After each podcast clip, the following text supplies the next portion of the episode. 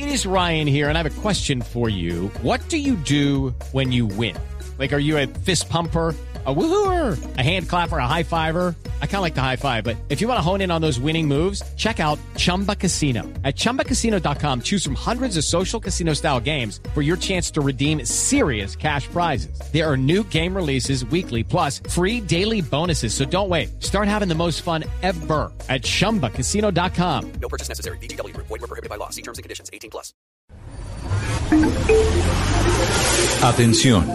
Durante la siguiente media hora escucharemos información que parece futurista, increíble, hasta de ciencia ficción, pero que cada día se hace realidad y la vamos a explicar en el lenguaje que todos entienden. Aquí comienza La Nube. Dirige Juanita Kremer. Hola, ¿qué tal? Buenas noches, bienvenidos a esta edición de Viernes de la Nube. Es un gusto acompañarlos como siempre, con tecnología, con innovación, pero lo más importante, en el lenguaje que todos entiendan. Buenas noches, Andrés. Muy buenas noches, Juanita Kremer, a usted y a, ¿A qué se habla los usted? oyentes.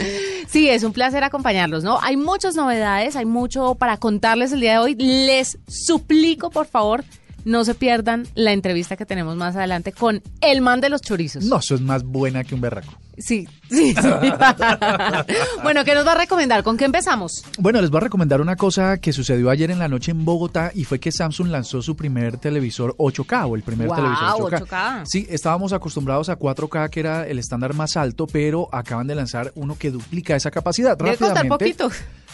Cuesta un billete, pero la verdad es que con referencia a modelos anteriores, Ajá. sí es mucho más económico. ¿Sabe qué pienso yo? Que si las empresas se atreven a producir unos televisores que cuesten lo que cuestan, es porque hay quien los pague. Lo que pasa es que obviamente eso está fuera de nuestro imaginario porque no tenemos la plata, pero habrá gente que lo compre. La verdad la experiencia es muy chévere, quien tenga los recursos para hacerlo está bien que lo haga, porque la experiencia en televisores es, es gigante. 75 pulgadas es lo primero que hay que decir, 8K significa 33 millones de píxeles.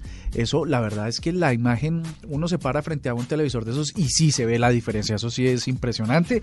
Viene con una, mm, con la pregunta del, del siglo que nos hicimos todos los periodistas que estábamos ayer, y es, ¿hay contenido para disfrutar 8K? Y la, pregunta y la respuesta fácil es, no, es que ni siquiera en 4K hay tanto inventario de contenido. Eso es verdad. Entonces ellos pensando en eso, eh, crearon un procesador de inteligencia artificial que reescala y reprocesa la imagen. Uno puede ver casi que en 8K una simulación de todo el contenido que provenga de cualquier calidad. Eso está bastante chévere, el sonido muy interesante. Así que si usted está interesado, 75 pulgadas, aproximadamente 20 millones. Ah, bueno. Y en próximos días de 55 pulgadas, aproximadamente 7. Sí, 7 7 millones. millones de pesos. 55 pulgadas es pequeño, ¿no? Pues es grande, es grande, pero pues para tener 75, la, la gente prefiere grande de todas maneras. Sí. Ay, Sin duda alguna. Nos vamos con los titulares y sobre todo, mire, ¿sabe qué? Hablando de grandeza en los televisores, quiero decirle que Emilia Clark, ¿usted sabe quién es? La esposa de este señor Clark. No, no se ha casado Ah, ¿no? y es una de las protagonistas de Game of Thrones y dijo en una entrevista con Jimmy Kimmel, dijo, ojalá ustedes puedan conseguir el televisor más grande que se les atraviese para ver el quinto capítulo de esta última temporada de Game of Thrones. Ay, eh, hay una noticia que tenemos más adelantico para compartir con ustedes y es porque habían tantos comentarios respecto a que este reciente capítulo de el Game of tercero, Thrones, el que pasó el domingo pasado. no se veía nada y se veía oscuro. Sí, les vamos a aclarar un Tiene poco que de ver eso. con televisores. Y tiene que ver mucho también con tecnología. ¿Qué estará pasando? ¿Los televisores se están quedando o de pronto las producciones están más avanzadas que la tecnología en los televisores? Pues ahora con 8K la cosa va a ser diferente. ser Nos vamos con los titulares de lo más importante en materia de tecnología aquí en la nube. En La Nube, lo más importante del día. YouTube reveló que el estreno del documental de Maluma será el próximo 5 de junio y anunció que trabaja en la creación de proyectos con Justin Bieber y el nacimiento de su primera serie interactiva.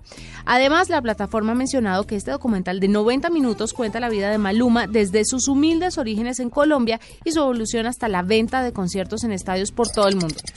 Google Maps ha decidido compartir las fotografías de los menús que los usuarios tomen en un restaurante. De este modo, los interesados no tendrán que salir de la app para investigar sobre un restaurante en específico, sino que podrán hacerlo desde su propia plataforma. Sin embargo, hay que destacar que por tratarse de una función colaborativa, los restaurantes podrán decidir si mostrar o no dichas imágenes.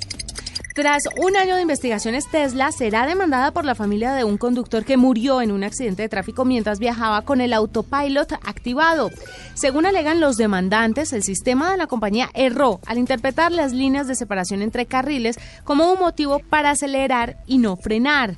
Walter Wang era un ingeniero de Apple y murió tras impactar contra la barrera central de la carretera 101 en Mountain View.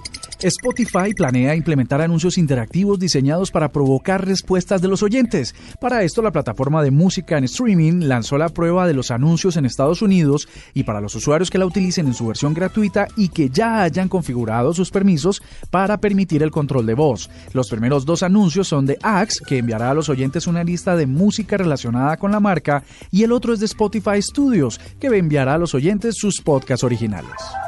Bueno, hablemos de Game of Thrones, ya que lo prometimos ahorita al inicio, hace Bueno, unos minuticos. La gente se estará preguntando por qué el primer, o por qué el primer no, por qué el tercer capítulo de la serie, de la temporada final, fue tan comentado a través de redes sociales, a través de medios de comunicación. Todo el mundo habla de la oscuridad del capítulo, eh, la batalla de Winterfell. Eh, de Winterfell o el capítulo que se llamó The Long eh, Night. Sí, señor. Esta era la, el capítulo, podría decirse, más esperado desde hace varias eh, temporadas atrás, porque se enfrentaban los muertos y los vivos. Se unían todas las casas para combatir a los muertos. Pero yo que me vi el capítulo, que soy fanática de Game of Thrones, quiero decirle, Murcia, que no pude ver los 40 primeros minutos. Y esa cosa.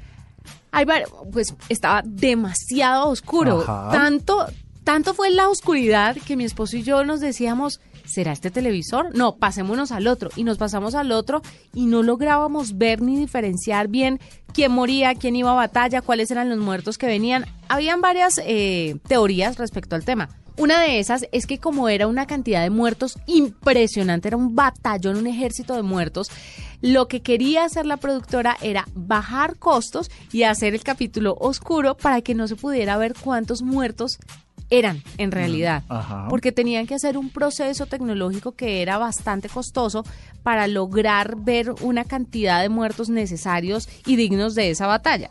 Una teoría que se me viene un poco al piso, pero le quería contar que era una de las de las hipótesis. Hay otra hipótesis. ¿Cuál? Y era que se esperaba un colapso de Internet a nivel mundial por la cantidad de fanaticada que tiene Game of Thrones. Y que entonces HBO había tenido que comprimir demasiado eh, el capítulo para eh, que tuviera un peso mucho más liviano en bytes y que a la hora del streaming no se colapsaran los servidores. Pues mire, Fabián Wagner es director de fotografía de Game of Thrones y dijo que el problema de visualización radicó en la configuración de los televisores de los usuarios y no en él.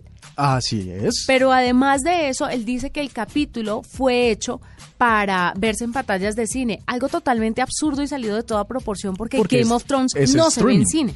Claro, se ve en streaming, se ve en televisión, pero no se ve en ninguna pantalla de cine. Entonces es un poco ridículo que se haga para cine y que tenga una calidad cinematográfica si no se va a poder bien en las plataformas en las que directamente igual se va a consumir. Otra hipótesis era que querían que el capítulo fuera lo más fiel a la realidad y que cada vez, con cada temporada, se reducía más la luz de cada uno de, la- de las tomas y de los capítulos para que pues fuera más natural. Pero, a ver, una batalla de noche donde usted tiene que ver quién va, a quién matan, quién viene, a quién apuñalan, a quién le quitan la cabeza, donde no se puede ver nada, es un poco ridículo. Pero a lo que en lo que terminó todo esto fue que la culpa era de nosotros los usuarios que no supimos configurar nuestro televisor y poder ver bien el capítulo de Game of Thrones, uno de los más esperados, la batalla de Winterfell. Pues básicamente hay una explicación final que da justamente el director de comunicaciones de LG en México, Daniel Aguilar, quien hizo una diferenciación entre los televisores que son LED y los que son OLED. Y lo que dice básicamente, voy a entrecomillarlo, se lo dijo en una entrevista al Universal de México, que con tecnología OLED, un televisor no requiere retroiluminación, de modo que el color de un LED no cambia con el de al lado, no hay una luz que lo esté manchando y esto brinda contrastes infinitos. Es una ridiculez. Entonces, eh, básicamente lo que dicen es, si usted es de los, de los que tienen un televisor viejo OLED, Sí. entonces eh, no puede disfrutar una producción nueva como Game of Thrones. Tiene que comprarse uno nuevo que se llama OLED o QLED. Pero bueno, lo que sí le quiero decir es que las plataformas ya están pensando en todo. Y Netflix anunció esta semana una herramienta nueva, audio de alta calidad. Ya pasando un poco de Game of Thrones a lo que está sucediendo en la plataforma de streaming, puede ser una de las más importantes en el mundo, que es Netflix. ¿Cómo se dieron cuenta de esto? Cuando estaban eh, haciendo la segunda temporada de Stranger Things, empezaba con una persecución en carro. Cuando los creadores ya se sentaron en la sala y le dieron reproducir en la plataforma, se dieron cuenta que el carro no sonaba como sonaba en la sala de edición. No sonaba tan real, no sonaba tan fuerte. Sonaba, según varios directores y ejecutivos de, de la compañía, como si una servilleta estuviera tapando el parlante. Y por eso lanzaron esta herramienta de audio de alta calidad, que también va a estar funcionando y se adaptaría a la conexión de internet que tenga. Así como cuando usted tiene mala conexión y la imagen se empieza a quedar, así igualito va a pasar con el audio. Le cuento una cosa de audio que pasa en blueradio.com. Cuénteme. Tenemos un servicio de, de audio adaptativo de acuerdo a la calidad de internet del usuario. Tenemos una calidad de 128 kbps para los que tienen la mejor conexión a internet y tenemos una de 64 kbps para los que tienen menor conexión a internet. Cuando usted intenta conectarse a blueradio.com y a escuchar nuestra señal en vivo de la nube, por ejemplo, Por ejemplo, eh, él analiza qué conexión de internet tiene y basado en eso le entrega una calidad diferente para que no se pierda nada de Blue Radio.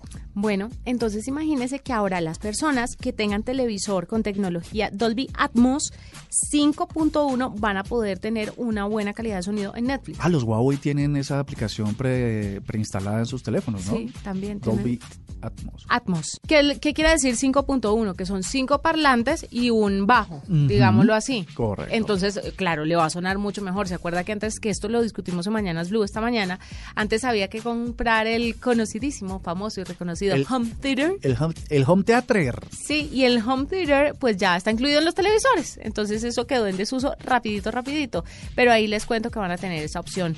Y una vez más, la tecnología está ayudando a las producciones o está entorpeciéndolas un poquitico. Arroba la nube blue. Arroba blue radio com. Síguenos en Twitter y conéctate con la información de la nube.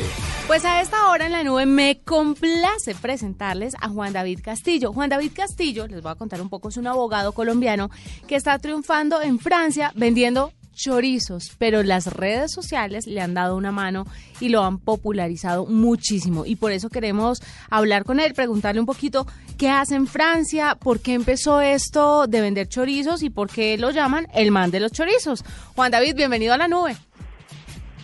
Hola, hola, muy buenas noches. Bueno, mil gracias por la invitación y, y bueno, bueno, eh, ¿qué es lo que quieren saber? No, pues, primero que todo, Juan, ¿usted qué hace en Francia? ¿De qué parte de Colombia es y desde hace cuánto tiempo está allá? Bueno, yo soy manizaleño y estoy acá en Francia hace más o menos unos dos años. Y, y bueno, acá me dedico a... Monté una empresita que le puse el man de los chorizos y me dedico a vender chorizos en París. ¿Pero usted se fue primero a Francia con ese objetivo o se fue a estudiar, se fue detrás de un amor? Cuéntenos un poquito por qué fue a dar a París. Bueno, bueno, la verdad, eh, bueno, esto hace parte pues de un proceso de reconversión profesional. Yo antes era abogado y, y bueno, esto era pues como como como, como una una opción que no me hacía feliz. Después de 10 años, yo soy abogado especializado en el derecho comercial y después de 10 años eh, de, ejercicio me di cuenta pues que, que, no era sostenible tener una vida de abogado y me y entonces tomé la decisión de hacer algo que me apasionara, hacer algo que me moviera el corazón, que me diera ganas de levantarme y, bueno, así fue como me agarré mis ahorritos y me fui para Argentina a estudiar cocina y me volví cocinero. Ah, entonces ya tenía un poco la experiencia, pero es que además la avena manizalita, eso también ayuda con el tema de los chorizos. ¿Cómo llega usted con este asunto del man de los chorizos y cómo lo populariza a través de redes sociales, sobre todo en Francia, con un idioma distinto, en una región donde tal vez el chorizo, pues eso es prueba y error, uno no sabe que también aceptados sean o no. Claro, claro. La verdad, esto ha sido pues un proceso que a mí me ha sorprendido mucho, porque yo no, pues, yo no tenía eh, pues, muchas grandes ambiciones de, pues de lo que esto se iba a convertir, no lo había visto. Eh, simplemente, simplemente pues, eh, eh, estaba en un momento pues que, que no sabía qué hacer y, y tenía que emprender y tenía que emprender con lo que me gusta, con lo que sé hacer actualmente, que es la cocina. Entonces, eh, bueno, como hay, acá hay una comunidad grande de latinos en París, pues eh, decidí, decidí probar con los chorizos, porque un día probé un chorizo que no me gustó. Ah, Y ese ajá. chorizo me hizo, me hizo pues como reflexionar, me hizo caer en cuenta que yo podría hacer un, un producto mejor, un producto profesional, un producto mejor, un producto que, que, pues, de- hecho, hecho de manera profesional. Y con cariño, sobre todo. Bueno, Eh, exactamente. ¿usted empieza a venderlos como en la calle? ¿Empieza a venderlos en redes sociales? Ok. Entonces, bueno, yo ya tenía el producto, ya había hecho los ensayos, esto, eso es una receta que yo mismo me inventé. Entonces, eh, ya tenía el producto y necesitaba los clientes. Entonces, eh, los clientes estaban en la página de los colombianos en París. Ahí estaba pues como la gente, yo veía que había una dinámica ahí de la gente que vendía, eh, de todos los colombianos emprendedores que hay ahí. Y bueno, ese fue el, eh, escenario perfecto y entonces me tocó empezar pues como a, a, planearme una estrategia, a, saber cómo iba a vender ese producto. Y, bueno, un día de iluminación me llegó, me puse a pensar cómo guardaría yo ese teléfono de una persona que me vendiera chorizos acá, a mí. Me estaba, estaba como durmiendo, entonces eso me hizo, me hizo despertar y escribir en una hojita. Yo a esa persona la, le- la- la guardaría mi teléfono como el man de los chorizos. Claro. Entonces, entonces así fue, así fue como nació el nombre y bueno, y la estrategia de comunicación fue la verdad, simplemente contando la verdad. Yo no tengo ninguna formación en marketing ni en publicidad, pero sí soy una persona pues que me gusta hablar con la verdad y creo en la honestidad y creo que, que cuando uno dice la verdad todo fluye. Entonces yo simplemente fui muy sincero con la gente, yo les dije, vea, en una publicación. Yo les dije, yo soy un muchacho emprendedor, tengo tres, car tengo tres kilos de carne, una maquinita para hacer chorizos acá, soy un emprendedor colombiano. Si alguien me quiere colaborar comprándome los choricitos, bienvenido, que yo se los llevo a su casa sin costo adicional, etcétera, etcétera. Y bueno, así empezaron a llegar los clientes. Bueno, y Juan, ¿cuántos chorizos se vende a la semana? Bueno, por ahora, eh, por ahora la verdad pues no, no, no es una empresa muy grande tampoco, pues eh, no soy el gran empresario, pero más o menos estamos vendiendo alrededor de unos 400 choricitos semanales. Pues eso es harto. Eh, ¿Y en tú- Francia? pues sí, sí, sí, no me puedo quejar, pero, pero, pero bueno, la idea es, la idea es empezar a, a- a- a- a desarrollar nuevos productos, hacer unas estrategias pues como un poco más organizadas y, y- y ganar cada vez más el mercado francés, que es el mercado, pues que es el mercado de los europeos acá. Claro. Ese es el mercado que, al que le quiero apuntar. Y precisamente sobre eso le quiero preguntar. Los colombianos pues están ahí firmes con el chorizo colombiano y con su receta, pero ya de pronto ha tenido clientela francesa o todavía están reacios a probar sus chorizos. No, no, la verdad, la verdad sí tengo ya muchos clientes franceses, pero te quiero contar que la, la persona, la persona que, mm, que probó, pues que, que, que, eh, en la etapa de las pruebas que yo estaba haciendo con el producto, la, la, mm, eh, como la, la persona más importante para tomar la decisión de que este era el producto que yo quería eh, fue mi esposa, que es una es una muchacha que conoce acá, una muchacha francesa, y, y bueno, ella, ella fue la que probó eh, en esa etapa el- eh, los chorizos y, y- ella fue lo que los aprobó. Entonces, a partir de eso, a partir de eso, eh, y después de toda la acogida que ha tenido entre la comunidad latina, también muchos, muchos franceses se han, se han sumado como clientes. Y la verdad, eh, yo tengo que explicar que la comunidad colombiana pues eh, y la comunidad latina en general es una comunidad pues muy muy presente acá pero esa comunidad está ca- casi pues no, no sé no no tengo las estadísticas claras pero más o menos en un 80% diría yo, está mezclada con, con, la, con, la, con la cultura francesa, con franceses. Entonces, cuando yo te digo que yo le vendo a clientes colombianos, eso quiere decir que son familias colombo-francesas.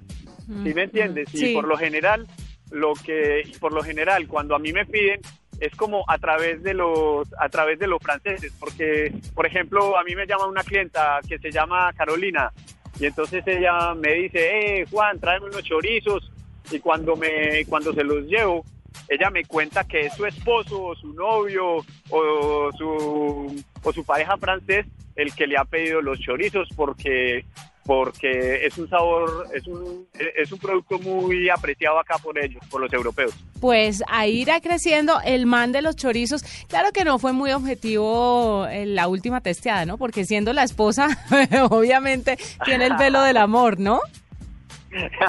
sí, Ah. sí, pero no, bueno, ella, eh, tengo, tengo, tengo la ventaja que ella, es- eh, ella es una persona muy crítica y, mm, y bueno, y, y tiene unos criterios pues muy especiales para, para, para valorar lo que yo hago y entonces, bueno, yo confío mucho en ella. Pues claro, Juan. Sí, sí, sí. No, es- tengo porque son más, bra- son más bravas las francesas.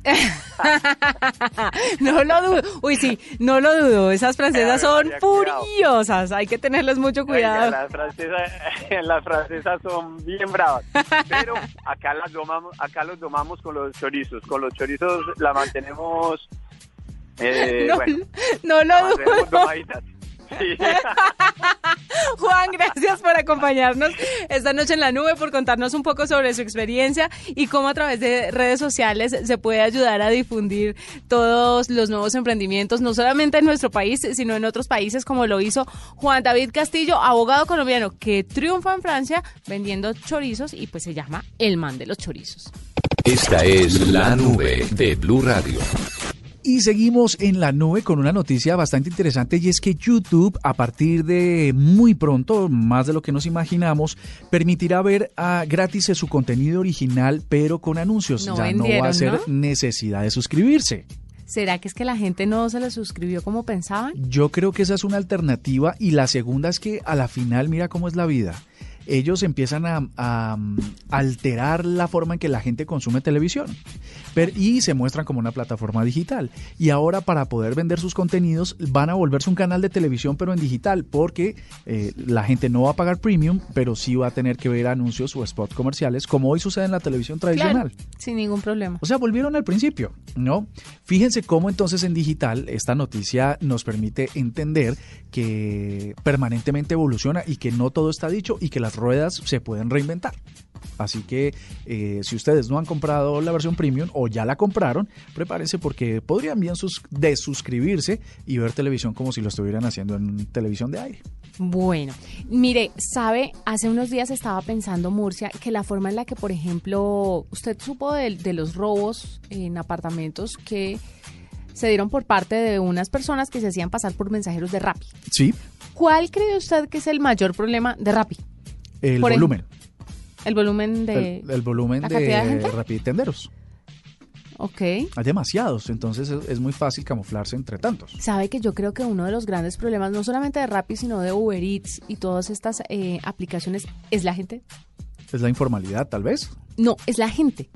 Es la gente porque la plataforma puede tener unos estándares, usted puede, y- y, bueno, a la larga es el problema de muchas empresas que maneja personal, porque es que usted puede entrenar a las personas, puede confiar en que sean honestas, puede confiar en que sigan las reglas de su compañía, pero la, la gente a veces se despelota y hace cosas que no están alineadas con las normas de las empresas, ¿no? Y se ve en todas partes. Lo que, lo que siento yo es que no son re- en realidad los rapitenderos los que generan este tipo de delitos, sino son gente que se hacen pasar por rapitenderos Sí, pero y se camuflan entre ellos. No, pero también debo decirle que hay unos rapitenderos, no todos, porque me he encontrado con uno, yo soy usuaria eh, constante de Activa. Rappi, activa de Rappi, y me he encontrado muy buenos rapitenderos, pero me he encontrado unos que por un error de la plataforma me llamó a la policía, que porque yo no le iba a pagar. Entonces me, me echó a la ley encima, básicamente por un error de la plataforma, por un error porque yo pedí pagar en tarjeta de crédito y la plataforma hizo el cambio automático a Ah, efectivo. efectivo. Entonces yo no, si pido en tarjeta de crédito es porque no tengo efectivo para pagar. Claro. Entonces ahí se presentan unos errores y es manejo, ¿sí me entiende? Porque donde hubiera sido un buen rapitendero, pues trata de darle una solución un poco más amigable y un poco más adecuada. Entonces sí me parece que a veces algunas personas, no todos, porque como lo repito, me he encontrado con gente muy buena, entorpecen el buen funcionamiento de estas compañías. Y Uber Eats está iniciando desde el primero de mayo, o sea, desde que el miércoles, un programa piloto en Ciudad de México y Guadalajara que eliminaría un factor clave del servicio original y se trata de los repartidores. La modalidad para llevar permitiría que los usuarios sean los encargados de recoger su pedido en el establecimiento en el que realizaron la orden. Esta empresa menciona que la prueba tiene la finalidad de que los usua- usuarios cuenten con una nueva manera de conseguir comida en sus restaurantes favoritos sin la necesidad de hacer filas y ahorrando los costos de envío. Entonces es una nueva manera de que usted consiga comida con estas plataformas tecnológicas, pero ¿sabe cuál sería otra solución? Robots o drones que entreguen los domicilios. Ya hay drones entregando riñones, entonces imagínate, no van a poder entregar unas papitas. y usted los programa, hacen el, el envío como tiene que ser, no le echan a la policía, de pronto no se va a encontrar con personas que se hagan pasar por empleados de la empresa y se van a ahorrar esos problemas. Pero a mí me parece bien como alternativa, pero como centro del servicio no, porque básicamente uno lo que espera es eh, no tener que quitarse la pijama para salir a la calle a conseguir. Eh, por más que sea muy rápido o esté en una línea express o ya esté listo el, el- el- lo que uno se va a llevar, pues de todas maneras es salir de la casa. No, claro, en el caso de, de Uber Eats, pero imagínese usted que Rappi funcionara con drones. Obviamente la cantidad de empleos perdidos sería Monumental porque la verdad eh, Rappi está generando muchísimos empleos. Pero si dejan solamente a los buenos o le dan a la opción de usted que quiere que se lo entregue una persona o que se lo entregue un dron. Ah, también. Y que esté en las manos de las personas esa decisión de quién quiere que le dé su pedido. Yo pediría dron. Sí, En algunas, sí, porque es que me, he, he tenido una experiencia, unas experiencias no muy chéveres con algunos rapitenderos. Como he tenido unas chéveres con... O sea, yo lo repartiría, miti miti. ah, qué bueno. El servicio. Ajá, ok, ok. Repartiría el servicio entre drones y personas. Me parecería interesante. Miti miti, o sea, las papitas por drones y lo pesado para los señores. Tengo una idea. Preguntémosle a las personas a través de arroba la nube blue, arroba oigan a papá, arroba Juanita Kremer, ¿usted qué opina? ¿Qué prefiere? ¿Personas entregando los domicilios o tecnología como drones? ¿Robots o drones? Nos vamos con Angélica Cupajita, que hoy Murcia estuvo en un lanzamiento, ¿no? Ah, sí, sí, sí, en la sí, supuesta sucursal bancaria más tecnológica del país. Y esto es lo que tiene para contar. A ver. Buenas noches, Juanita, Andrés y todos los oyentes de la nube. Les cuento que estuve en el lanzamiento de la nueva sucursal de Da Vivienda, un lugar que deja de ser una oficina común y corriente como las conocemos todos para convertirse en un centro de experiencias gracias al uso de la tecnología. En este caso, y para dar un poco de contexto a nuestros oyentes, este banco creó, en alianza con Claro Colombia, un lugar moderno para ofrecer a sus clientes la mejor experiencia a través de servicios digitales y sin el uso de papel. Carlos Centeno, presidente de Claro, habló de esas características y aplicaciones que las personas van a encontrar en este lugar. Primero, por ejemplo, tenemos algo que se llama videoanalítica. ¿Qué es esto? Bueno, básicamente tenemos cámaras de alta definición y alta tecnología colocadas en la sucursal que permiten identificar primero el, flujo de los clientes, ¿no? Los, las áreas de calor, dónde se mueve, pero también nos permite hacer reconocimiento facial. Por ejemplo, si tenemos los clientes VIPs con sus imágenes, podemos ya darles un tratamiento diferenciado desde el momento que entran a la oficina digital. O también identificar los estados de ánimo de todas las personas que están en la sucursal. Tenemos otra tecnología que estamos utilizando que es marketing Wi-Fi. Los mapas de calor también, puede contar el número de visitantes de manera automática con el Wi-Fi y también puede sacar estadísticos acerca de los tiempos de espera y de cómo, cómo es la operación del, del centro de, de la sucursal del que- de que se trata. Por otro lado, el presidente de la vivienda, Efraín Forero, se refirió a la importancia y responsabilidad que tiene el sector financiero de estar a la vanguardia de los avances tecnológicos y por eso la creación de esta nueva sucursal. No es que los bancos nos tengamos que volver tecnológicos que pasa es que los bancos tenemos que comprender que lo más importante es el beneficio de los clientes. Y si nosotros tenemos que eh, utilizar la tecnología para hacerlo, pues es nuestra obligación conocerla y capitalizarla. Por eso en los bancos hay tantos expertos de tecnología. Yo no lo soy, pero nosotros estamos en un proceso de digitalización del banco y estamos en un proceso de preparación del banco para que pueda ser un banco que sea sostenible en el próximo futuro. Y para ello tenemos que reconocer que la tecnología pues, nos brinda la posibilidad de conectarnos con todas las personas del planeta. Finalmente, ambos estuvieron de acuerdo en que una oficina digitalizada como esta es un gran paso para la banca colombiana y que con los años se va a multiplicar. Si usted, Juanita, Andrés o algún oyente de la nube quiere conocerla, lo puede hacer en el Centro Comercial Plaza Claro en la ciudad de Bogotá. Un informe de Angélica Cupajita para la nube. GPS, VPN, streaming, interfaz. Si no sabes qué significan esos términos, la nube te los explica en el lenguaje que todos entienden. Protocolo, IP, el glosario. Nos vamos no sin antes eh, aclararle a las personas un término tecnológico. Ah, sí, me parece. TBT, ¿qué es TBT? Eh, Throwback Thursday que básicamente significa es volver a, bueno, no, no es la, la traducción literal. literal, pero es los jueves de volver hacia atrás y es cuando usted postea recuerdos del pasado y eh, los vuelve presentes para que la gente los comparta. Y así cerramos esta edición de la nube. Nos encontramos el lunes con más tecnología e innovación en el lenguaje que todos entienden. Chao, chao.